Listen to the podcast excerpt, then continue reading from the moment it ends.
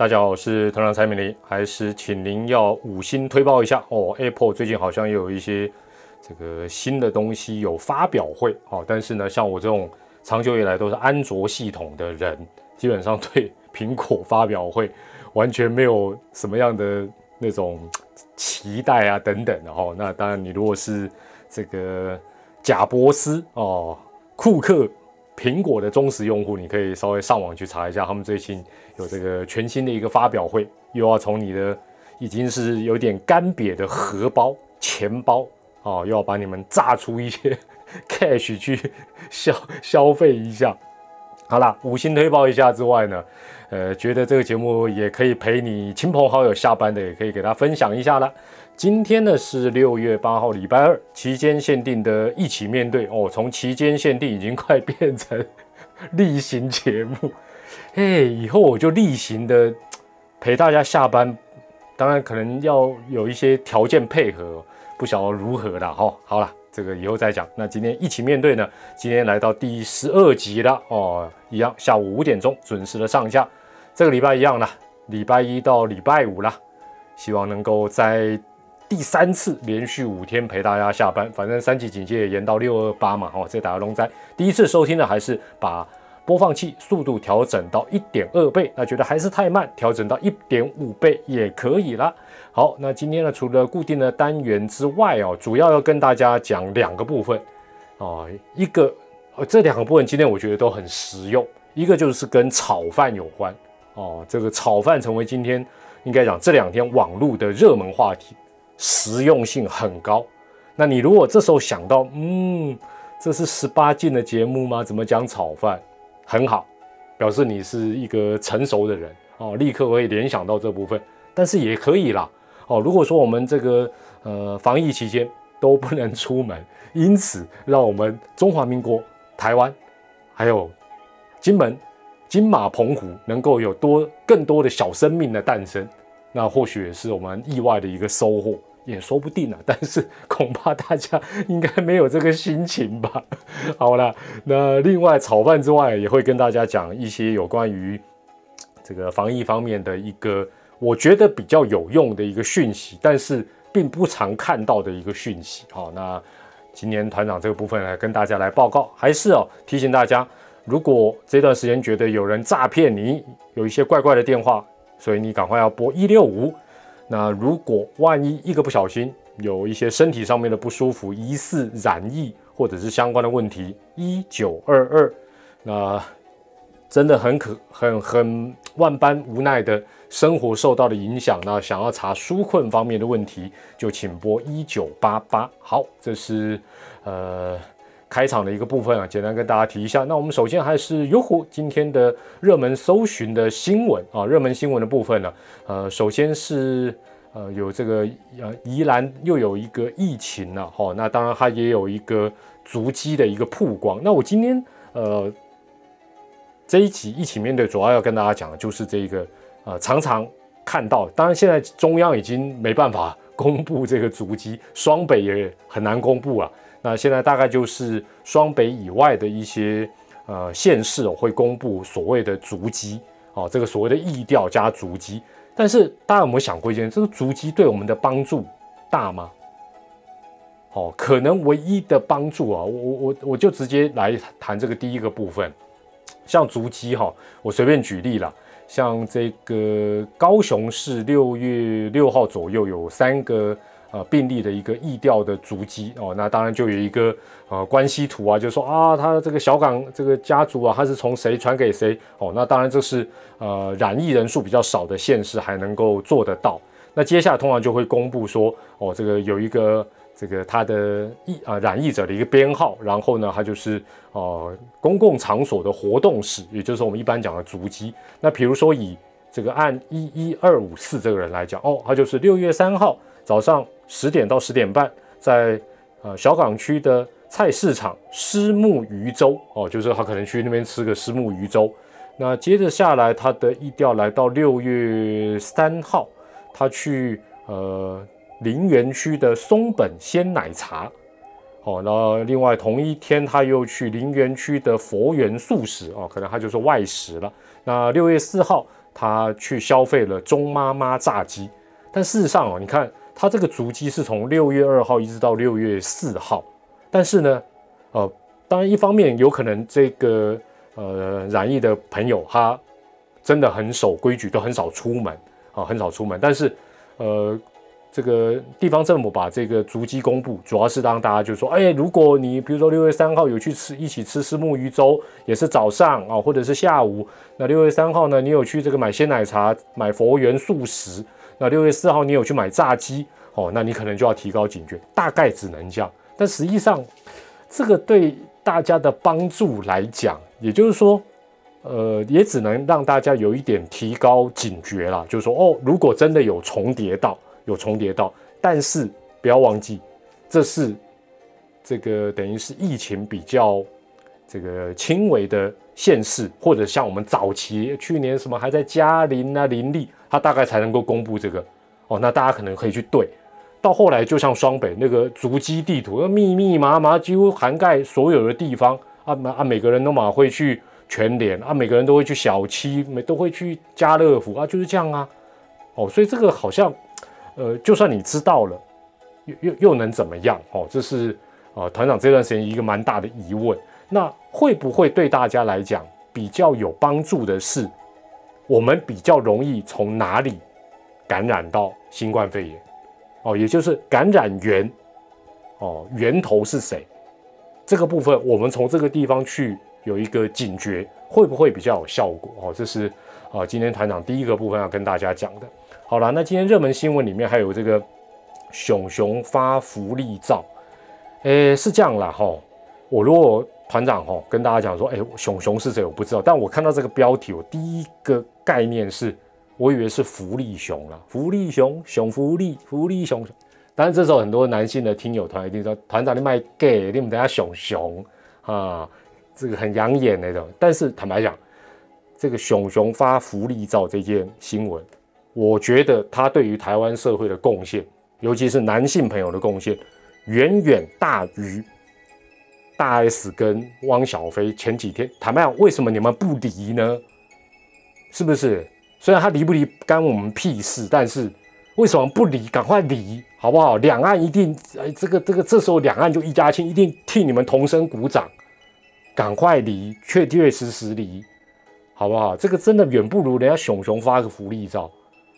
这大概都点么乱的心情在卖啊！你还在那边两个人在那边，你们要斗嘴，把房门关起来，好好打一架啊，打个你死我活，好不好？但你们要先签 先签切结书哦，就是这个不能互相控告，对不对？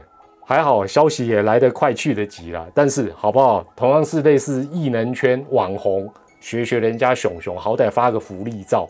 这个造福一下男性朋友，但女性团友或者女性听友可能是会觉得说，熊熊这个好像要这妖精了，这个吼又又在那边啊蹭热度啊，好了没关系了，但至少吼比较无害于社会，让大家心情至少不会那么不准。呃，今天热门新闻里面，好了，待会我就先直接切入这个啊比较重要的部分了哈。那接下来是股股股热门关键字哦，今天包括高端股价。这个这个高端股价，当然今天好像这个跌停打开，还好像后来后来收盘怎么样不重要了，反正呃，这种这种股票，老实讲了，不是我们一般人适合去去玩的啦。大家宁可当什么航海王哦，这个还还比较安心一点。这种股票就就就就让他自己去演他自己的故事了啊。那另外呃，还有一个叫黄维廷。我我我现在我这段时间我就是这样，反正我们趁疫情期间，有时候要拓展自己的视野。团长反而对于自己比较不熟悉的这个新闻或热门关键字，我会特别去看一下。你知道黄维亭吗？维是一个草字头的维，底下一个微风的微，庭是三点水，右边是一个亭亭玉立的亭。坦白讲，就是又被八卦杂志拍到，又跟谁在车内这个拥吻啊？怎么？但但是。我真的不太知道他是谁，抱歉啊。那另外还有这个张荣卫啊，张荣卫就是这个，反正反正哈，这一段时间团长也会在这里边哦，想办法弄一集，就是简单讲，你不觉得现阶段台湾的状况哦，因为我们突然疫情突然紧张，然后又没有疫苗，有一点点类似哦，以前那个两岸啊，那应该讲说那个国民党要撤退转进到台湾的时候，那时候大陆要失守要沦陷，然后呢，那时候呢，哎，大家想办法就要搞一张船票哦，搞一张船票逃到台湾。那现在就是这个情形呢。简单讲，去年大家还记不记得，有办法的人全部要回台湾，现在有办法的全部要离开台湾，这就是现实，这就是没有什么叫生而平等，绝对生而不平等。那现在有办法，你看网络上常常爆料，那个坦白讲，有个一半是真的，就令人发指很多的权贵，这个还是被人家刁出来，没有没有被刁出来的，对不对？用各种名义，什么自工，哎呦，这时候这些人都变自工。啊，加大老板弄自工啊，又不是第一线的，哎，对不？金马马去 A Z 啊，更有办法，当然就飞到飞到美国去打啦，或者早就打了，或者说，哎，现在可能对不对？狗不理沙中，怕等下啊，对岸的这个科兴啊，哎，另外另另外一个什么啊，青菜啦，反正就是中国的疫苗，那就是这样，所以这个是很很现实的，这个呃。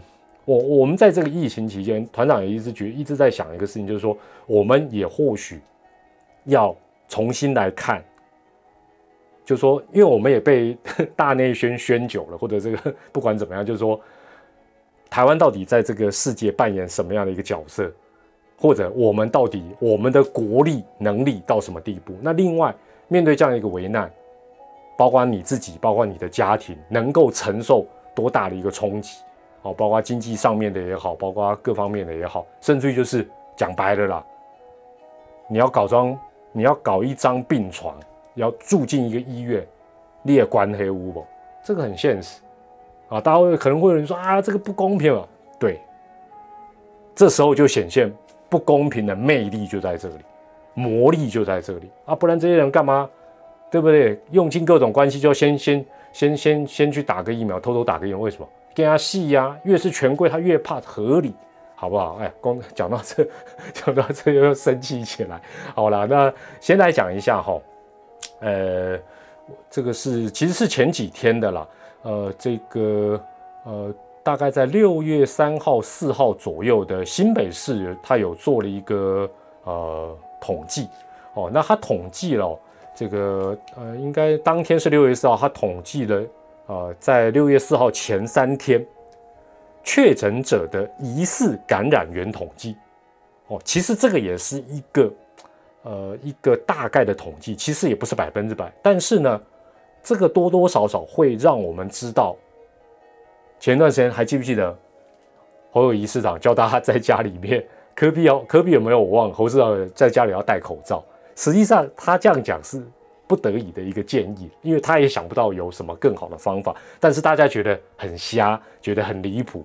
但是呢，他这个也是有所本哈，只是后来，呃，我觉得各县市都可以想办法做出类似这样的一个所谓的感染源的统计，或许它也不是百分之百的精准，但是坦白讲，我觉得这个比足迹甚至于来的更有用，因为足迹是事后的，比如说你看到那个足迹啊，按。呃，三八三八，哇，怎么他今天的路线跟我都一样？后来发觉啊，原来你他是跟踪狂，或你是跟踪狂，所以你们都去同一个路线，但都是事后知道，也只能说，哎呦，哦，接下来几天我就要量体温、量血氧，很怕。但是我们大部分人目前呢，我们很幸运的，可能目前我们都或许还未曾够跟新冠肺炎病毒，不管是什么阿尔法、什么贝塔交手过，但是呢。我们的预防要从哪里预防？好，那这个呃感染源的部分是这样哈，也就是说，呃确诊者的意调跟足迹，通常往往事后就只能够消毒，跟你如果知道重叠了就提心吊胆。从哪里的感染的，哪里的风险比较高，会比较实用。基本上呢，呃是可能更加重要。那新北市当时所提出来的啊这一份报道。哦，他把这个呃确诊者的疑似感染，他做了一个统计。那最后呢，呃，感染的来源比例最高的是什么？就是亲属、家人。哦，那这个不意外。占了百分之四十点零七哦，占了百分之四十点零七。当然，他这是只抓呃六月四号的前面大概三天的一个呃一个时间了啊，一个时间。那排第二的是什么？排第二的叫做不明啊，不明跟小明是不同人，不明就是不明原因，很抱歉，占的百分比是最高啊。第二，家人四十趴嘛，不明占了将近二十五趴，所以这两个部分加起来就已经高达了百分之六十五。我想这个比例哈，放眼新北市、台北市。全国不会差太多，或者是这一段时间整个下来，或许不会差太多，好，或许不会差太多。排第三的是什么？职场，哦，职场占了百分之十六点三八。那排第四的，哦，这是新北市的统计，是市场跟卖场占了差不多百分之六。所以，我们最近好像重点一直摆在大卖场，哦，什么一瓶只能一个人，哦，人流管制。啊，传统市场多糟糕，多糟糕！但是就新北市的这个分析统计，市场以及卖场占整个比例大概是百分之六，当然这也是推估了。坦白讲，这是推估。呃，接下来是万华哦，就就是所谓的万华活动室，百分之五点七五，在医院里面跟养护机构的占比是百分之三点五哦，所以大家说哦，医院高风险。其实，包括你如果去一些比较有管理的养护机构，他们对这方面的防范是相当相当的小心。只是里面的老人家可能万一一个不小心病毒进去，可能很多人都啊会染疫。但是你说它会传染出去哦，或者说你可能只是进去探访你的啊长辈，然后你会染疫的比例，事实上不是你想象那么高。那另外来自朋友的部分呢是二点二六，那还有一个其他了哦，所以朋友算三趴了。所以呢，按照顺序再跟大家来呃重复一下，家人哦，感觉家人最恐怖，他不是当然当然不是这个意思了哈，因为家人跟你的呃活动是最紧密的一个状况，家人百分之四十不明原因找不到原因，百分之二十五也非常高，可能其实搞不好这不明原因。应该占比是更高了。那排第三的是职场，百分之十六点三八。紧接着下来是卖场，传统市场跟卖场大卖场六趴。万华哦，当然现现在万华应该比例也下降了。那医院跟养护机构大概四趴，列本又三趴。好，那我看到这一份报道，我觉得比较有用的是说，比较有用的是说，让我们大概知道说。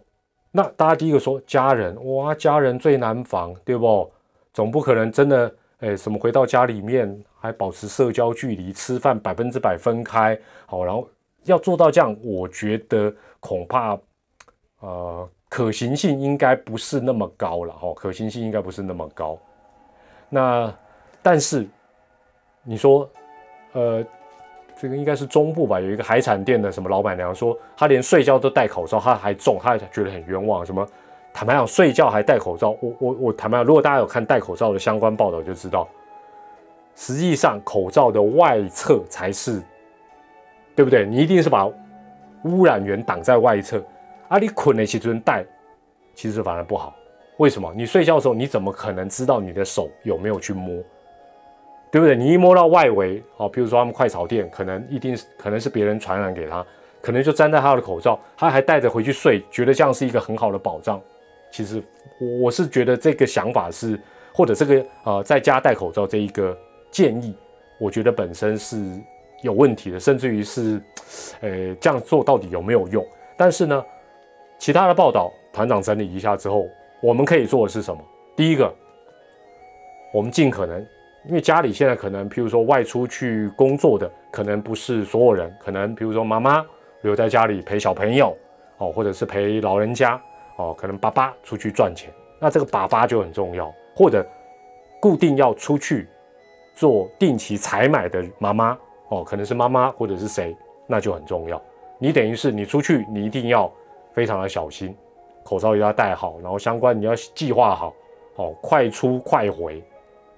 哦，那去上班的爸爸或者是一家之主，你可能就要注意，你在职场或各方面来讲，我哎，我下班去阿公店看看最近怎么样的，那你就是把病毒带回来。所以第一个家人有外出的，你势必现在家里等于是最后的一个堡垒。你离开堡垒去巡视，我们就像打仗一样，哈，你这个巡逻兵，你一定要，对不对？你不能够哎巡逻回来，后面载着敌人，载着病毒回来，哦，这是第一个。另外，家里面最重要的是什么？室内通风。团长再讲一次，室内通风，还有可以碰到的地方，大家都会碰到的地方，每天固定的做一个消毒，门把啦。呃，那个什么遥控器啦，啊，你小朋友会拿你的手机来玩，你的手机也消毒，就是这样，室内通风跟消毒。坦白说，真的在家里能够戴口罩，当然你能戴得住也好啦，多一层保障也没什么坏处。但是我认为通常是比较困难。那另外就是团长刚才讲，你外出的人，你就要有一个责任感，说我今天出去，我是这个健健康康出去，我要平平安安，我也要健健康康回来。绝对不能够好像那个木马屠城记一样把病毒带回来，这是家里的部分。好，那基本上，当然这个有些时候你没有办法做到百分之百。好，所以大家会建议说，端午连假不要返乡，就是这样。因为坦白讲，你就算是先做一个什么快筛再回老家，都不代表，好不好？不管什么伪阴伪阳，number 霸别那啦，最好减少这样的一个交流是一个方法。职场哦，不明原因我们就不必讲。不明原因坦白讲，我团长跟大家分享一个哦，就是去年团长的邻居就在我们同一栋，有人确诊。那那段时间因为风声鹤唳，刚开始，那团长就想说，哎，国外都说哦，电梯很危险，密闭空间。团长那时候想说，反正我住五楼，对不对？车停地下二楼，了不起就是七层楼，我就走楼梯。聪明吧，又可以练身体，又安全，对不对？没有想到后来才得知，这个我这些邻居他确诊，然后他用一九二，然后按照他们的指示，那有专人陪同之下，这个好像去我们附近的万方医院，但是他为了不要有风险，他没有坐电梯。我们一栋楼有两台电梯，他这两台电梯他都没坐。他撤退的时候就是用我那时候每天都在爬的安全梯，他是走楼梯的。那我们楼梯呢？嘿嘿，也有两边，所以呢，我那时候也一直在想，他是走左边呢，还是走右边？不得而知，对不对？换句话讲，假设啦，假设一个染疫者，他就在撤退，或者是哦，尤其他可能要转战到什么检疫所或者医院的过程，他走楼梯。确保大家安全，对不对？电梯不能坐，很好，这个观念对。但是他不小心咳了两下，哎，啊，你好死不死从外面回来，爬楼梯，对不对？爬爬爬，哦哦，好喘，哦，口罩拿下，一吸，你就中啦。那你你哪会知道这样会中？你原本想说，我采取的是一个呃很安全的方法，所以说真的有一点防不胜防。但是我觉得新北市的这个呃染疫感染源的一个统计，至少给我们的一些方向。好，那刚才讲完家人之后，就是职场不明缘，我们就不用讨论。不明我，我我要怎么跟你讲，就只能求神拜佛了。那职场的感染占了十六点三八，职场的感染哦，我觉得啦，基本上大家现在哦，即便你的官做再大，个性再怎么样固执，你这时候在办公室里你还不戴口罩的，那真的就太离谱。那遇到这样的人，尤其他又是你长官，或者是他就是讲不听，你能怎么做？你只能远离他。另外就是你的口罩要戴好。另外，吃饭大家以前可能会哎小办公室一起吃个饭或者现在坦白讲，能够躲得远远的，赶快吃一吃。喝水也是赶快喝，口罩又戴起来。现在大概只能这样，因为职场毕竟上班待的时间还是蛮长，而且现在比较麻烦的是，一般的职场反而会有通风的问题。你看你在办公大楼或者是什么生产线，它没有办法把窗户打开的，甚至于没有窗户的。这跟居家不一样，那你能做什么？国外的医生也建议你上班的时候，假设你是一般上班族，上班的时候第一件事情就用酒精把你的什么键盘会摸到的地方，大概都做一个消毒啊。你不用什么到处乱喷，那也没有什么意义啦。你会比较摸到的地方喷一喷，口罩戴好，单独用餐。另外呢，哎，最好这个上厕所可能哦，你比方说，哎呦，我去厕所摸个鱼啊，划个手机，然后在那个大号那边蹲他个半小时，哇，今天就爽爽，你千万都不要哦。那当然，职场这个部分感觉起来也有一定的难度啦，因为除非你就是都都不喝水不吃饭，这个很难。好，那另外，呃，刚才讲到市场跟卖场占了大概百分之六，那百分之六看起来也很可怕，但是也是一堆问号，就是说。呃，但是也没有大家想象中说，你你如果跟家人或者跟职场来比，基本上呢，呃，似乎是好像也你你谨慎一点的话，感觉起来也不是呃，好像就说啊，我我就从此我都不要去，那没没没没那么夸张了。好，那另外呃，之前有所谓的万华的关系，呃，基本上其实也很笼统。你说万华，它是在万华的什么地方种？哎，今天。这个我的老老家漫画也不是说在那里大家都是做什么阿公店做茶室的生意，有很多善良老百姓跟做一般生意的，所以这个坦白讲，这个也都是一个大概的可能，就是说啊，可能这个人确诊，啊，意调他至少诚实说啊，我几月几号曾经有可能去过，那或许按照那个什么发病日期啊做一个推算，哦，那另外。呃，当然医院呢，我相信现在大家去医院反而都会特别小心呐。但我也不是想什么最危险的地方就是最安全，然后，呃，那朋友之间当然现在最好就可能大家就不要有太多人与人的连结了。那不明感染源呢，事实上这边是写说百分之二十五，其实是一个非常难估计的。总而言之，言而总之，可以做的，我们能做的啦，哈，戴口罩，远离没有戴的人，通风。通风很重要。另外呢，保持一个距离，就算你确定他没事，大家最近都保持一个距离。另外呢，做一个适当的消毒。最严谨的做法就是保护自己也保护家人。就是说，你要假设自己可能有确诊，你如果这样想，那你应该怎么做？另外，也要假设身边的人他也可能确诊，除非他你都很确定他好像 犯人一样，这段时间从来都没有出门。哦，那当然是另当别论。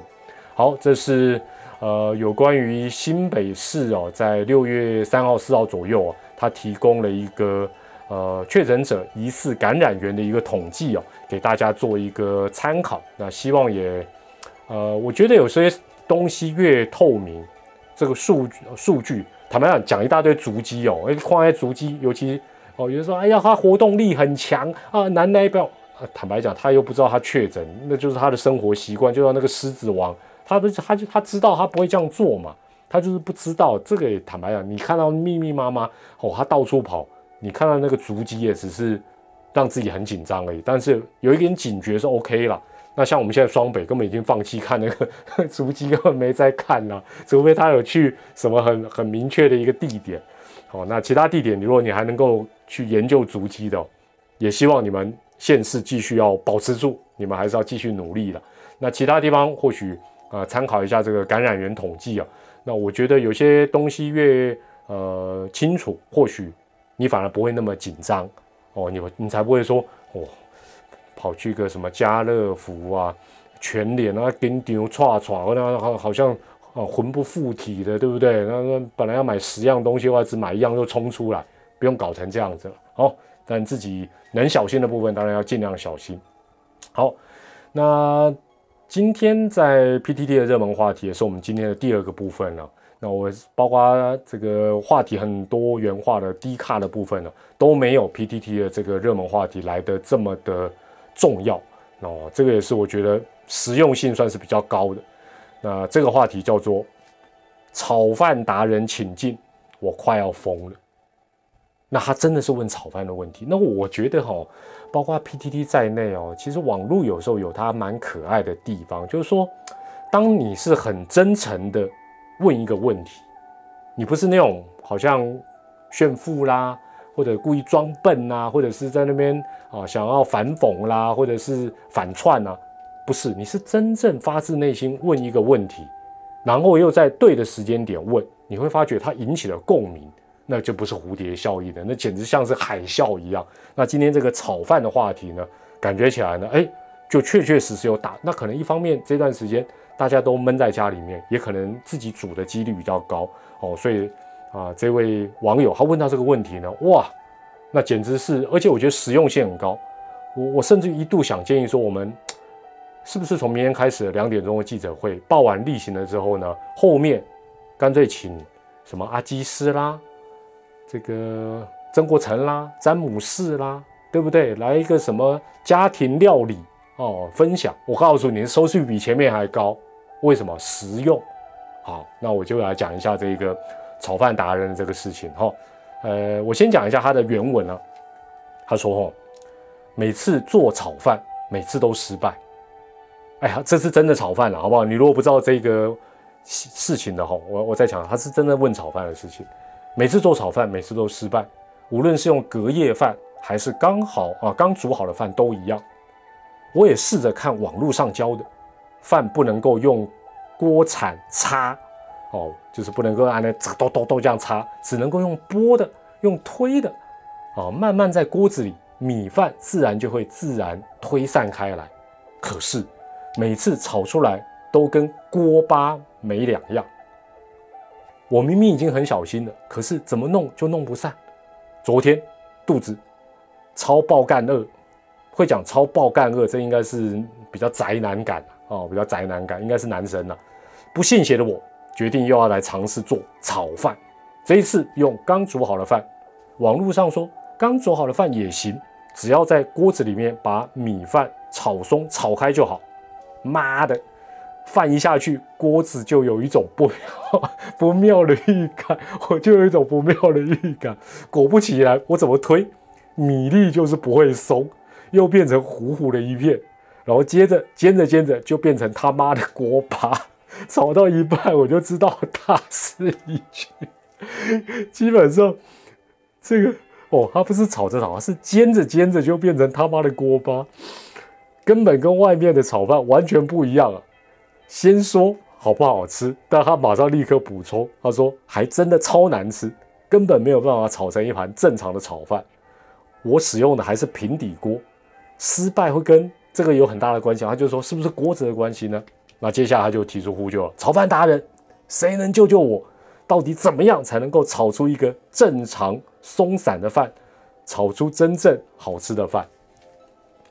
很真诚，真的很真。我就是说，你一看就觉得说，这个就不是，就是真的在求救，真的在求救的哦。那也不是在抱怨，就是说他真的很苦恼哦，而且就是他，哎，不是说完全没有用心哦。你看他有上网路。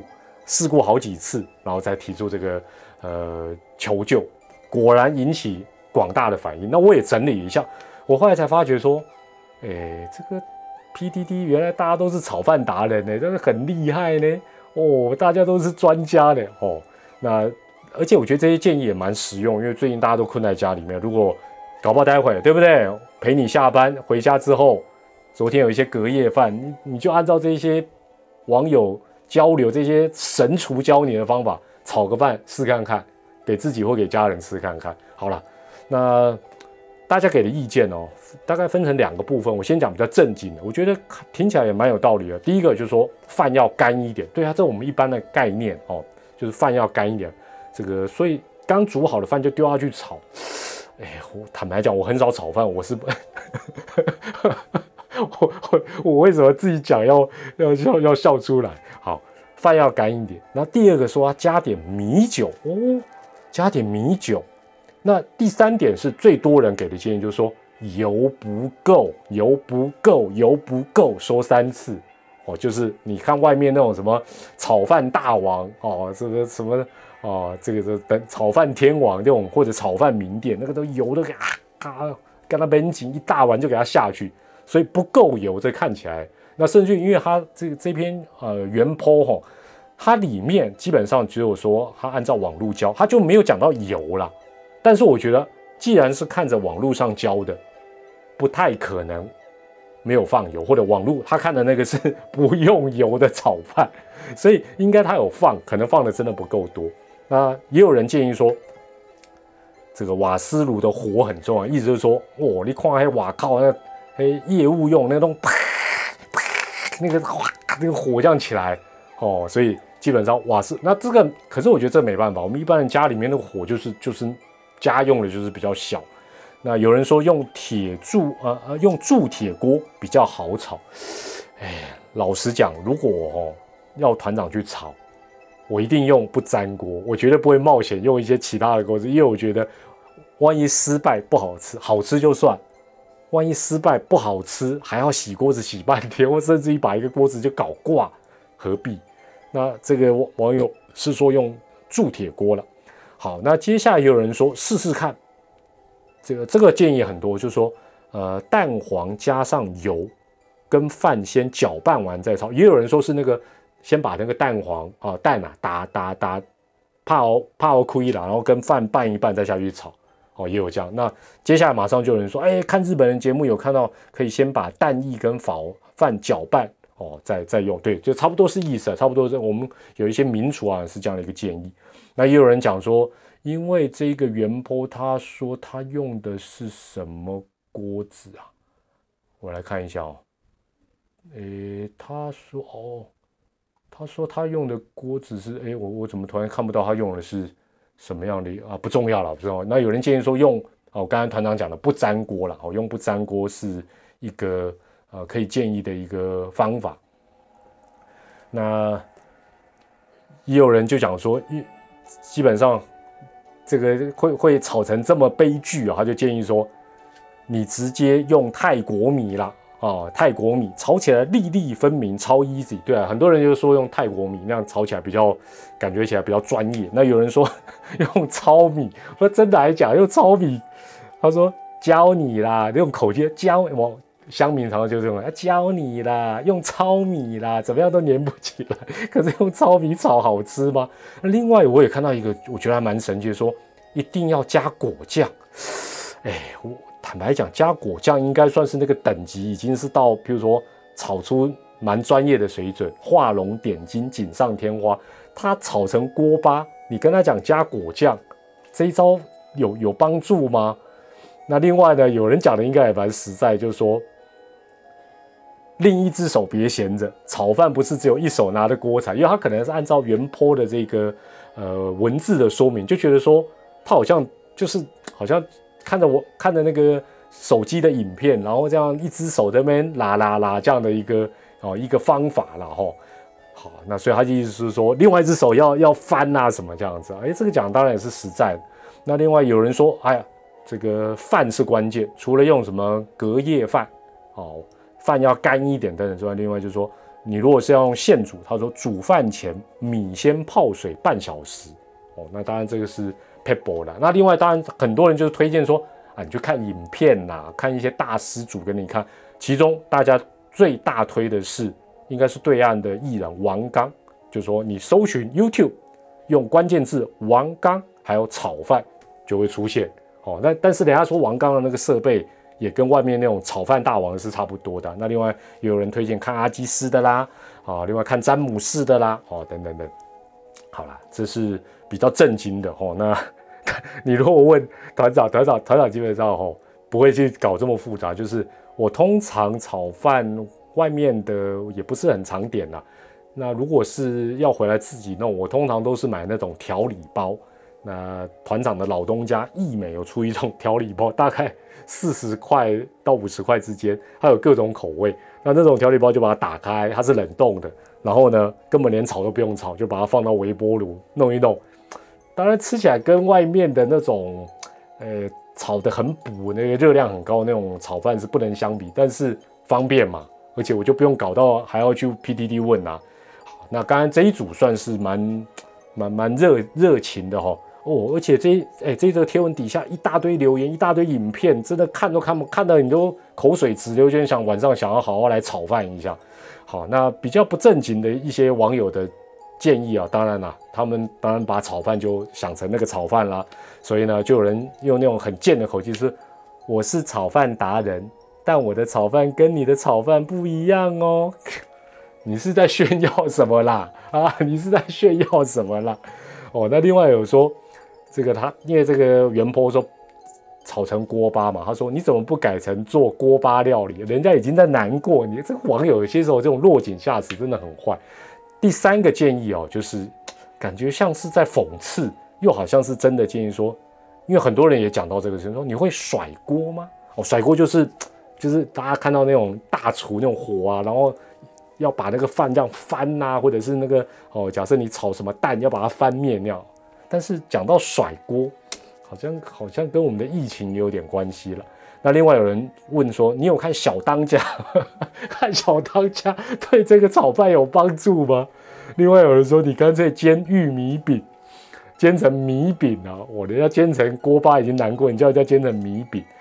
那有一则留言，我就在想说，有些时候网这个 PDD 的东，这这个网友的交流哦，你仔细看，你如果要一则一则都看得懂，有些时候还要花点心。其中有一个说叫庾澄庆教你，叫王刚我可以理解，阿基斯我可以理解，曾国成我可以理解，詹姆士我可以理解，叫庾澄庆是什么梗？哦，当然还好，现在有 Google，一 Google 啊，原来庾澄庆多年前有一首歌叫《蛋炒饭》。那蛋炒饭的歌词里能能够真的产生什么效果吗？我们就来，不差点讲唱看看，好了，算唱看看。嘿，蛋炒饭最简单也最困难，饭要粒粒分明，还要沾着蛋。嘿，蛋炒饭最简单也最困难，铁锅铲的不够快，保证砸了招牌。嘿，蛋炒饭最简单也最困难，这个题目太刁难，可是我的手艺并非泛泛。哦，饭哦，不是那个饭饭。嘿，蛋炒饭最简单也最困难，中国五千年火的艺术就在这一盘。所以，蛋炒饭很显然最简单也最困难，所以这个人他炒不好也蛮正常。那也有人说天下炒饭唯快不破，就是啊，要要要，对啊，啊他家就没有没有那个火，你叫人家快快什么？哦，那也有人说这不是小时候就应该会的吗？就摇摆，我们可以办一个 PTT 乡民炒饭大赛了，看起来大家哇很有自信，尤其有一个我一定要念他的理由，他说。我去夜市叫一份炒饭哦，你想一想，他讲的话，他说我去夜市叫一份炒饭，然后在旁边看，之后按照顺序炒出来，从来没有遇过任何问题。你厨神呐，你周星驰啊，骗笑，怎么可能？我我那我干脆还站在那个 那个什么寿司之神旁边，我看一看，然后照着做，我都不会有问题。你哪哪有人天分这么好？不可能呐！好了，不过大家看完这个炒饭达人的。呃，这种需求之后，相信大家应该这几天呢，可能炒饭也会哦。还有人说直接叫什么鼎泰丰的炒饭。对了对了，反正大家尽量不要出门，在家里自己炒个饭。那如果呃，差点讲方便的话，晚上也可以再多炒一下饭，这样子相信可以让我们中华民国变得更强壮、更坚强。哦，我的楼也歪了。好了，今天六月八号的一起面对就在炒饭声中告一个段落。明天下午的五点钟继续一起面对，陪大家下班。晚上考虑一下吃个炒饭喽。我是团长蔡明黎。给我 炒饭五星推爆，我们明天见，拜拜。